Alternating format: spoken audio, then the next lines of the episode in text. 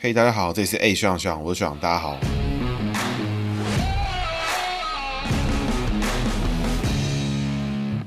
Hello，大家好，这是 A 学长学长，我学长，大家好，学长又回来了。今天呢，要讲的是王惠美哈。王惠美是谁呢？王惠美是现任的国民党籍彰化县县长哦。那其实王惠美，我这个跟她是颇有渊源。之前呢，王惠美曾经是我的客户啦，所以不免俗告诉大家，其实我之前跟她是有合作过，跟她本人其实是有聊过天啊，有了解一下她个人的状况啊什么的。然后她选举的时候就有帮过一些忙啦。其实这都是公开资讯，其实应该是还好，因为我们也没有去操作什么其他不该操作的事项啦。所以其实我这边跟她当时跟她合作就。是公关公司、行销等的相关情况，听众可能会有疑问：那，学长不是这个挺绿吗？其实当时就是有个大哥引荐啊，然后其实在跟他们的人互动过程中，他们应该有发现我的立场是这样，但是因为这个当时我还守得蛮紧的，就是有些分寸啦，或者是口风啊，就是绝对不该做的事情是绝对不会去做，泄露秘密啦，讲不该讲的事情啦。那专业部分我们也其实处理得不错，所以当时其实，在那一场选战的合作应该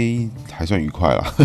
我自己是蛮愉快，但是他们的话我就。就不确定，但后续其实就有配合过一些事情。那其实陆陆续续在他第一任当选二零一八年之后，我跟他其实都有联系过个几次啦。对，好，所以故事的部分呢，我们后面再来讲哦。今天呢，先从他的姓名学开始。王惠美呢，一九六八年出生，一九六八年是民国五十七年戊申年属猴哈。那王惠美的王就是三横一竖王了。那惠呢，惠呢是恩惠的惠，底下的一个心，上面就是一个一个东西。那东西是什么呢？姓名学里面我们把它解成甜的意思。那美呢是很美丽的意思。所以其实。王惠美他们一直都讲说他们是挺美的，哎，这个其实我觉得 slogan 还蛮猛的啊，所以我觉得还蛮不错。民国五十七年呢，它是戊申年属猴，我们一样从人机位开始来解读。王惠美的惠字呢，底下有个心哈，那猴子呢是不吃肉的，吃到肉之后呢就比较容易暴躁，就是像那种可能古早时期啊，人类啊灵长类都是吃这种水果啊什么为主的。那一直进化呢，开始猎杀其他的动物，然后把动物拿来吃啊，拿来烤啊，甚至拿来发展出农业，所以才有产五谷这些事情。所以其实猴子呢是不吃肉的，吃肉。的猴子呢，就是蛮狂暴，因为他们把其他动物砸爆，他们才有肉可以吃。这个各位有看 Discovery 一定知道。所以王美的惠字呢，内在个性呢比较强硬啊，比较走下克的格局，个性呢比较强势。那上面呢，惠字的上半部呢，我们把它解成田的意思。刚前面有提到产五谷嘛，所以姓名学里面其实能吃的两种东西，一个是肉，一个是五谷。猴子呢，两个都不能吃，因为吃肉的时候个性暴躁。那如果吃到素的时候呢，哎，又觉得太素。那这个时候其实就有听众会想问，那猴子都吃什么呢？那说的非常好，因为。其实当时我在姓名学上课的时候，有马上就问老师这个问题。那老师有说，就是猴子呢是吃水果的，所以如果是果啊，什么花果山啊什么的，这个猴子呢我们就给过。所以一般很少有人会把这个水果的果果字用在名字里面了。我自己是很少见到，但是如果有猴子的话，哎，这个就蛮不错的。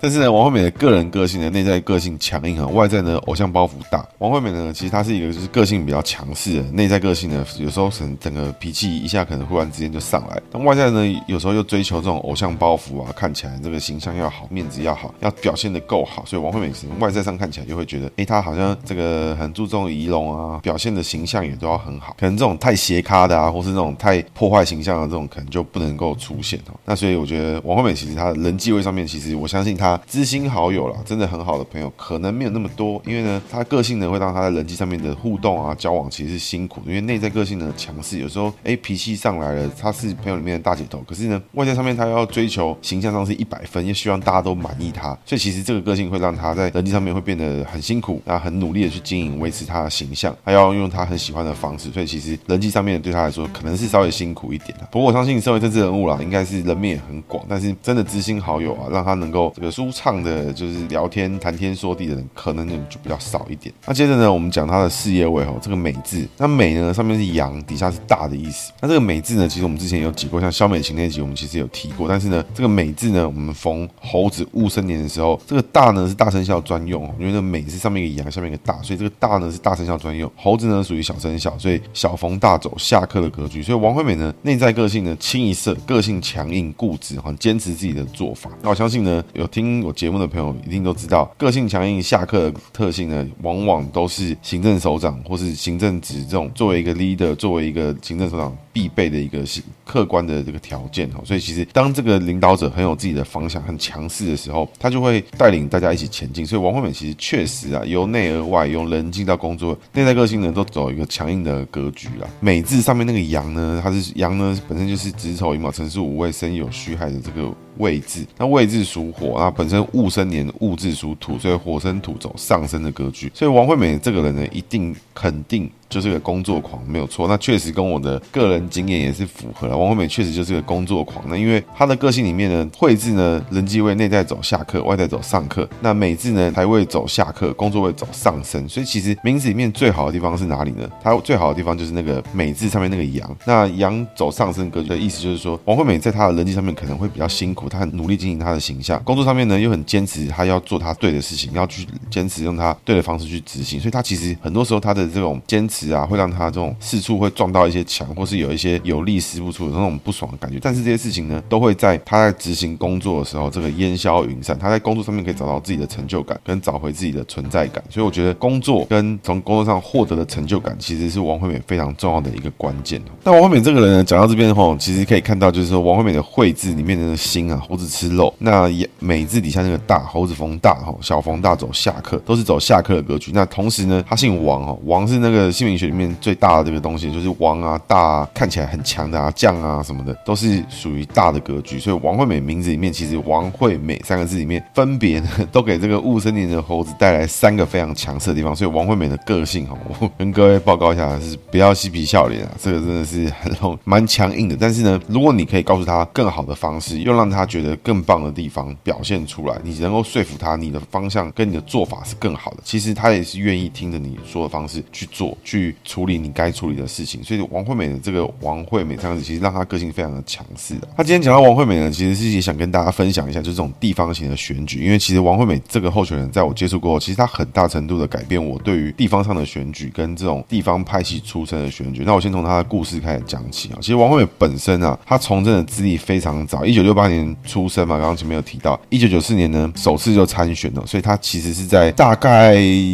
二十六岁左右的时候就当选的彰化县议员。而且连任两次。那两千零六年呢，转战鹿港镇镇长，连任一次。那其实是有一些背景啊，因为王惠美其实她的整个根据地啊、根基啊，就是在彰化县的鹿港。她的爸爸呢，是曾经是前鹿港镇的镇长王福禄啦。这边我确定知道，就是王惠美整个势力的来源，就是来自于这个鹿港啊、和美，就是彰化部分。那最近其实有一些新闻是在提那个彰化出了一个很丑的这个吉祥物，就长得很奇怪。但其实我自己是觉得还好，因为丑的东西其实每个政府。都在做，只是没有爆出来而已。彰化呢，基本上长成一个三角形的一个样子，它长得其实是蛮特殊的一个形状。大体上来说的话，你把它分成就是以国一这个角度中间切一刀了，然后应该是七六还是哪里，就是中间你把它分开来的话，左上角是一块啊，左右上角是一块，左下角是一块，右下角是一块，就可以把彰化分成四等份。从这边去理解的话，就是北彰跟南彰就分一半嘛，那还要分山线跟海线。所以你这样去理解的话，其实蛮多区域可以用这个方式来去做区隔，就是。北台中、南台中啊，三线、海线，大概这个做法，所以彰化也是一样。那王惠美就是在靠左上角那边是她的最大的势力来源，就鹿港、和美啊、线西、伸港这边，她其实知名度就相当的高。那其实她真的很早很早就出道哦，二十六岁出道，两千零六年的时候挑战了镇长选举，也就是在她三十多、四十多的时候就挑战了第一次的镇长的选举哈。所以大家要知道一件事情，就是有这么多政治人物里面来讲的话，王惠美其实非常的脚踏实地哈。怎么说呢？他从县议员开始，然后镇长开始，然后彰化县第一选区就是左上角那个选区的立法委员，接着呢挑战整个选区的县长。所以其实就彰化这个地方而言，我觉得同一区里面历练要比王惠美还要完整的政治人物，我觉得是微乎其微啦。因为很少也会有人从二十几岁开始做县议员啦，做镇长啦，去做立法委员，再做到行政首长。所以其实，在彰化这边哈，王惠美我我自己观察很久，而且我自己参与过他们的选务，其实。对手呢，跟拿出来讲的真的没有那么多了。那几次选举里面呢，其实，在最惊险的一次，应该是二零一二年的时候，泛蓝分裂，然后其实他差一点就输掉立委票。那他的经历整体来看的话，你就可以看成说，一九九四年呢当选彰化县议员，一九九八年连任，再成功当一次彰化县议员，两千零二年再连任一次，两千零六年呢转战镇长，然后呢两二零一零年呢再连任一次。那二零一一年呢，就拿到了这个国民党的提名之后，二零一二年非常惊险的担任了第八届的立法委员哦，然后二零一六年的连任，二零一八年呢就选上了彰化县的县长。所以其实就是维基百科上面是有讲的，就是他说他什么不败女王，但其实简单讲就是王惠美这个人从参与政治以来开始选举呢，没有一次输过，非常强哦，战力很强，而且他的资历历练很完整，跟一些那种空降出来的啊，或是那种一开始就是学经历很好，然后就在党中央然后分发出来或是怎么样的那种人，比起来来说，王惠美非常的接地气，而且他从非常基层开始做起。那他有很多争议啦，我觉得这争议就是诶、都是一些有的没的。我其实个人对他非常有印象，第一个王惠美是篮球队的，那他投篮非常厉害，还会上篮，然后我自己是看过，我觉得还蛮屌，然后动动作呢相当的矫健，速度蛮快，而且前面讲讲到说王惠美非常接地气嘛，其实我自己就经历过，就是有一些选务我们跑行程啊什么的，然后当时我其实主要是帮他拍一些影片啊什么的。那王惠美其实就在地方跑行程，去看一些什么农民啊或什么，其实有时候还会顺便，因为有些地方太远，他就顺便搭当当地农民的机车就直接跑过去，所以其他人反而很慌，就是要么怕受伤，要么赶不过去，因为没有人，没有人会被其他农民载去，就只有王惠美一个人就直接先去了，所以他就冲得很快啊。那我其实觉得还蛮有意思，当时这样看到之后就觉得蛮蛮特别，蛮不一样。那其实我还蛮印象深刻的一次是跟他们在内部有开过一次会啊，不是要报八卦，其实我是听到王惠美一句话让我觉得当时我整个就是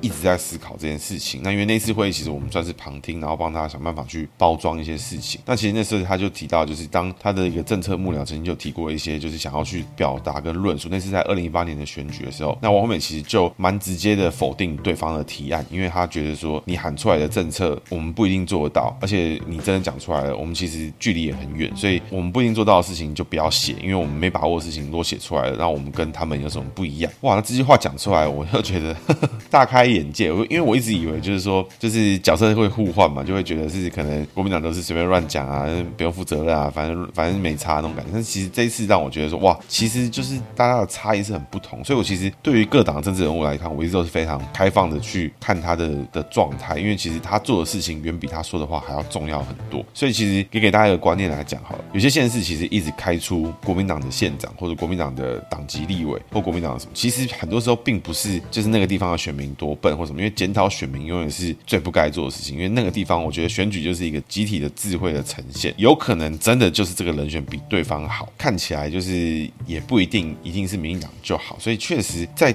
很多地方选举的时候，很多这种城市里面的选民啊，或是这种比较大都会区出来的选民，就会看到说，哎，怎么又地方都开出一些奇奇怪怪的人出来，没有听过什么的。但是像王惠美这种资历历练完整，然后接地气的人，其实就是存在，确实就是有，他就是挂国民党党籍，有可能他因为家庭的因素、早期的关系，他们就是跟民进党处不来，甚至民进党就是吸收了另外一边的派系，就是不合。所以对他他们来讲，国民党这三个字有时候是挂牌，是这个品连锁品牌里面有一些这种资源啦，大家有机会合作。啊、没机会的话，哎，我也可以这个有一些关系啦什么的，我们就大家合作啊。那没事呢，不扯后腿，那大家当没事，大概这种感觉啦。所以我觉得地方选举上面就很妙，因为确实民进党没有赢，有时候就是因为民进党没有端出好菜，甚至就是一些有的没的烂咖在那边搞。那你能说什么？我觉得不能说什么，因为就是有人比他优秀嘛。那讲到这边呢，其实我要跟大家介绍一下脏话，因为我觉得大部分人对脏话的理解都有一点薄弱，那甚至我自己都觉得我的我的认知可能没有那么的完整，因为我觉得脏话是一个非常特别的地方。首先呢，先知道一件事情，台湾有这么多个县市，里面呢，大家最熟知的就是六都嘛，六都大概占了全台湾可能将近有六七成的人口以上了。那彰化呢，是六都之外人口最多的县市，基本上呢，彰化拥有直接升格第七都的条件，也就是说，之前在选举的时候，就是曾经有放话过什么新竹啊、竹科啊，可以成为什么大新竹市啊，要不要包苗栗啊等等这些东西，要修改这种地方制度法什么的。那这些东西呢，其实就是有点暧昧。为什么呢？因为脏话都没说话，那你新竹在那边合作完还要修法，还要干嘛？只为了升格，就会搞得选举很难看。那后来林志坚也没有弄成，没有弄成之后，去转去桃园之后，哎，桃园弄出论文的问题，所以导致整个民进党今年二零二二年的选举开局就开的就是超级烂，已经不是开什么魔关羽，而是开什么鬼流产之类的东西，就是一开局手抽哇，完全不知道冲三小。所以国民党其实一开局的时候，地方的选举其实蛮稳，像云林张立战、彰化王惠美这些地方，我都不觉得他网友有可能会输。只问一个问题：How to lose？因为这些人其实他在在地的能量就是很强，他就是给很多人看到，他就是到处让这些县民知道有这个县长在。那做的好不好？做的是不是很有方向？我觉得整个县政没有出现大瑕疵的时候，其实大家不会觉得说有需要改的地方。那所以最可惜的就会是当民进党有机会拿到现任首长，但是你没办法告诉大家绿色执政证，哎，品质保证，就只是换个人试试看，哎，没什么差别。那这时候没有没有必要一定要选民进党啊。所以在很多地方、很多县市，其实有时候开出国民党，我觉得就是因为有可能那这个地方民进党的人就是比国民党烂啊。所以你完全不用觉得说国民党拿几席，民进党拿几席，那个事情，呃，我们需要去忧国忧民啊，那个让那个各地的人为他们的未来负责任就好。那我对王惠美其实还有蛮多印象。那我记得没错的话，王惠美这个人他应该是在东海大学，就是台中的大学里面读书，所以其实整个王惠美的人生历练呢，就是在整个中台湾四处的游走，去了这个东海大学念书，然后我记得好像念到硕士还哪里嘛，然后当时同学好像就是她的现在的老公啊，她老公我也见过几次，其实也是个非常斯文的一个大哥啦。那当然可能我是觉得一定会有很多人传出不一样的消息，但是我至少跟他相处起来都是觉得蛮融洽，然后他们也是都蛮好沟通的，然后你只要说得出你的道理，其实你不会觉得说他们就是什么拍档或什么，就是真的就是很好相处的人，甚至呢，我觉得他们够好沟通程度跟他们这个友善程度，其实远高于就是我之前接过其他业主。那当然前提是你是有用的，你是有能力的，你是有在解决他们的问题，而且你在他们的角度去解决这个事情。那刚刚前面提到哈，彰化是六都之外人口最多的县市，它可以有能力直接升格成第七都。但是呢，大家要知道另外一件事情，它又是全台湾所有县市里面面积最小的一个县市哈。那这个数字怎么来的呢？其实我是从维基百科上面看到的，所以其实是不是真的是这样呢？就是我不确定。但是因为他这边提到是指的是台湾本岛面积，彰化县拥有有全国人口最多的县，面积最小的县，也就是它人口密度最高。所以之前就有曾经在上一任的任期，二零一八年的时候，王惠美那次选举什么，他最后又打出了捷运的议题。那其实很多人就说什么啊，捷运彰化哪需要捷运？然后还有人呛王惠美说什么什么什么做捷运巡天水什么的，就是那魏明谷当时的对手，民进党的候选人。但是你持平来看的话，如果他就是有能力直接升到第七都，那也是同时各个县市里面人口密度最高的一个县市。他在都会区跟人口密集区设有合情合理的交通运输，不是很很很合理吗？不是再应该不过吗？就是不能因为他不是民进党，你就呛人家，我觉得这也不对。所以其实这一次选举，二零二二年，我觉得最大最会被考验的王惠美的几个点，大概就是第一个就是彰化捷运嘛，再来是台铁高架化。那很多人第一时间听到都会觉得啊，彰化盖捷运，什么乡下地方盖捷运，还是取笑人家。高雄捷运都还没回本，凭什么彰化盖捷运？其实事实上，如果他民人口密度就是这么高，你有捷运就是是会有人去做，你没有捷运就是不会有人去做。如果你有人去做了之后，使用量慢慢当然就会提高，就会有不同的移动方式去存在。那我觉得就是用这种你觉得脏话就该有什么，乡下就该有乡下的样子。我觉得这些东西都是不太健康的。就比如说今天有一天宜兰冒出来说他也要盖捷运，南投也冒出来说他要盖捷运，那我觉得就是大家持平的来讲，人口密度到多少情况，行经哪些区域，他有没有办法跟现有的轨道运输去做整合、去做结合？其实只要能够提出很好的论述，我觉得都是可以被讨论跟接受，而不是说只有六都才应该有这种公共运输啊什么之类的。我觉得用不同的角度去看的话，你会发现其实 ID 遮一遮，我觉得他其实蛮认真的在提出一些解法。当然执行的怎么样，我觉得那是另外一个层面。如果都没有执行或怎么样，那也是他的考验啦。那刚刚前面提到哈，就是各位会回想一件事情，因为可能很多听众呢，这个国中或者还是高中公民课过完之后就忘记台湾地方自治是怎么运作。其实其实一般来说会有这种这个直辖市，也就是六都，就是叫直辖市。那会有县，那县呢就是各个地地方的县市嘛。那会有县辖市。那另外呢，就是我看总统府里面的文章写的是，就是说它叫做市。那基本上呢就是院辖市啊，就行政院底下还会有几个市。那这些市呢就只属于这个行政院。那分别是基隆市、新竹市跟嘉义市。这就是在那个地方呢人口已经够多了，所以它可以升到一个地方。县辖市呢，所谓县辖市就是这个县里面还有市。那大家可以回想一下，就是说，比如说彰化县里面有彰化市，比如说宜兰县里面有宜兰市，类似这样。南投县里面有南投市，苗栗县里面有苗栗市。也就是说，在在那个区域里面，它是一个县，但有一个地方、有个区域，它必须是一个市。基本上呢，就是那个地区里面，当县市里面人口最多的地方，才有这个资格，才叫叫叫做县辖市。所以在彰化里面呢，很多时候会有人说：“哎，你要去彰化吗？你在园林呢，是去园林；去彰化市呢，是去彰化，是很不一样的地方。”所以说到去彰化，从鹿港你说去彰化，其实就是要去到彰化市的意思。所以彰化市跟鹿港是完全不同的地方。对于外面的人，可能就觉得很 confused，到底在讲什么？你们不是都在脏话里面吗？所以其实，在每个县市里面，它都会有县辖市。那脏话呢，因为它是六都之外最大的县，所以呢，它分别有脏话市跟园林市，基本上就各属于南跟北。那园林市也是据说好像存款最高，还是什么这个跑车最多、超跑最多的区域，就是最有钱的区域。所以大家要知道一件事情哦，就是脏话绝对不是什么小县市，也不是一个什么很奇怪的乡下的地方，它是六都之外人口最多的县市。它人口呢，现在大概是在一百二十几万。上下。那其实为什么要讲这个呢？是因为最近我有个朋友他在欧洲寻找自己的机会，那我就在跟他聊天过程中，我就 Google 了一番这个欧洲相关的资料，那发现呢，其实台湾远比你想象中的还大。那比如说新北市人口是将近四百万左右，就是三百九十几万。如果是三百九十几万的数字呢，移到欧洲人口去对比的话，新北市呢会在欧洲成为第五大城市。因为现在第五大城市呢是德国的柏林哦，就只有三百六十几万人口，所以其实新北市呢将近四百万人口移到欧洲，直接成为第五大都市。那我那时候查到的时候，是觉得一个荒谬哎，哇，怎么这么厉害？那彰化县呢是属于现在有一百二十几万人口，那它人口密度也是相当高，所以一百二十几万的城市呢，其实它就在欧洲排名起来的话，大概呢是在二十五六名上下的地方。那也就是说，它其实彰化县的人口呢是比比利时的布鲁塞尔还要多，然后比荷兰的阿姆斯特丹人还要再更多，比法国马赛人还要再更多。所以其实不要觉得就是说这个。台湾很小，彰化县很小。其实你把这些人口拿去跟欧洲对比，哇，其实台湾都是很大的哦。因为你台北市拿过去也是排名大概前十左右。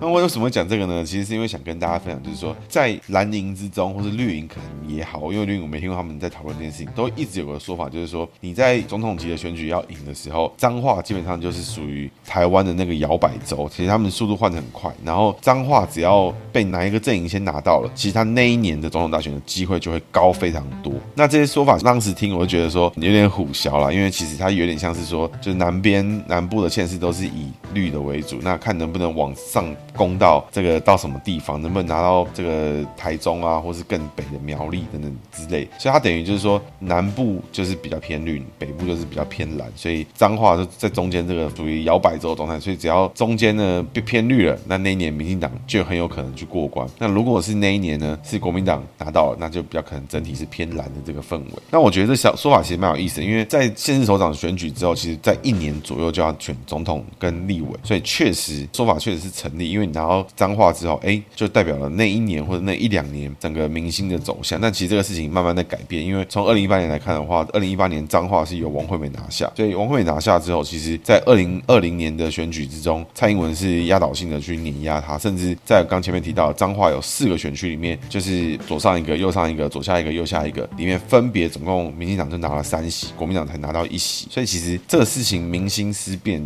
也不是说大家都改了，大家都不要国民党了，而是其实现在这个选举啊，大家在变化这个态度的变化的 cycle 说的越来越小。为什么脏话这么特别？为什么它这么奇怪呢？其实大家回想一下，课本应该有讲过，一府二鹿三艋甲。所以其实早期呢，如果是以这个海运通行的时候，鹿港确实是跟中国的直线距离是比较近的。那再来是艋甲，再来是这个台南，都是分别跟直线距离跟中国的大城市是比较接近的。所以鹿港其实当时就是一个很不一样的地方。所以脏话绝对不是一个，就是必须要提醒大家不要小看。这个地方能够造成的政治的压力，那王惠美她的历练其实相当完整的。那从县议员、镇长，听说好像风评都还不错，然后到立法委员、到县长，其实我都有还听说过，就是立法院的助理有听过，就是凡是任何跟脏话有关的议题，在王惠美还是立法委员的期间，他都会去旁听，就算不是他的委员会，所以是蛮认真的人。那我今天讲这些呢，不是要跟我听众说啊，你就是可以投国民党啦，是民党也很烂的，没有没有这个意思。其实就这些东西，以前很多人都会去。告诉你说，统独的议题啊，或是这种。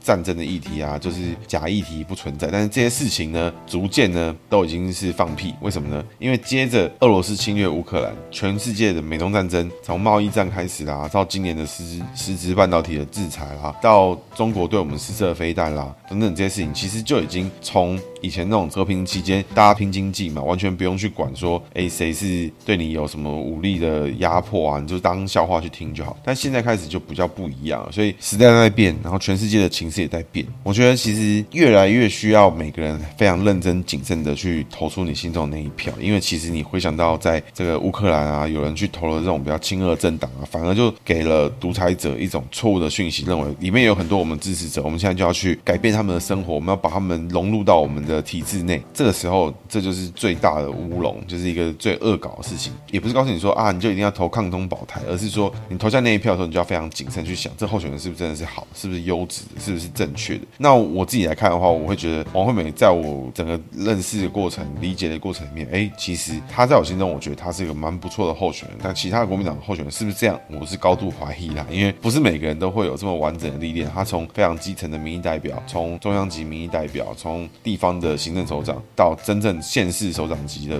行政首长，他其实做的很不错，也发挥很好。他这种内在个性里面走一个固执啊，这种下课的格局，其实他都会走的还蛮不错。只是有时候可能脾气稍微火爆一点了。那其实我有跟他的就是幕僚也有聊过，就说，哎，其实这个。提醒县长这个肠胃上面要稍微注意一下，有时候可能难免比较多状况。那彰化呢，其实是一个我还都一直都还蛮喜欢的地方。其实就是去过那阵子之后，哎，我有蛮多渊源是在彰化，一些好朋友在彰化。这彰化真的是一个蛮奇妙的地方，而且希望大家不要把彰化就觉得说啊，它是台中的后花园，没有，彰化就是彰化，彰化非常的特别。彰化的肉圆还可以占南北，控肉饭也有这种有油的没油的，就是各式各样的东西。彰化在那边就有很多他们的文化特质，它绝对不是。就是一个奇怪的乡下，我希望大家这个有机会的话，大家我听众的可以去彰化多看看，多走走。那这边我觉得还是要去跟听众就宣导，因为其实选举也接近了，越来越靠近选举了。其实像我自己啊，我个人我就会觉得，像王惠美的。问题之一就会是，他虽然经历了非常完整的历练，但是在整个城市的规划或是整个城市的愿景里面，我就会觉得他其实很努力的要去做，要去突破这件事情，或者找了专家学者来做。但是你会看到像林佑昌啦、郑文灿，其实他们就会有一个很大的远景，甚至可能林佑昌这辈子可能前三十年都要准备当基隆市的市长，有可能是这个样子。所以他其实不管是硕士论文啊什么之类，他就是一直在思考怎么样可以改变基隆。那当然，这事情并不是每个人都是同步，因为现任首长也有非常多不同的取向，那我并不觉得哪一种就一定是最好那哪种一定是最不好？但是相比起来的话，王惠美如果可以再把更多的愿景，或是更实质上面，他希望把彰化带去什么地方？因为我觉得一开始在讨论政策的时候，有时候都会很容易失焦。比如说，我们需要，我们是要让彰化变得更现代吗？我们是要让彰化变得更怎么样？它长什么样子？其实整个愿景上面来讲，我觉得在定力上面，其实大家回头去想，其实是困难的，因为你还要去克服很多事情。就举例来讲的话，其实像彰化人口这么多，密度这么高，其实彰化好像还是没有百货公司。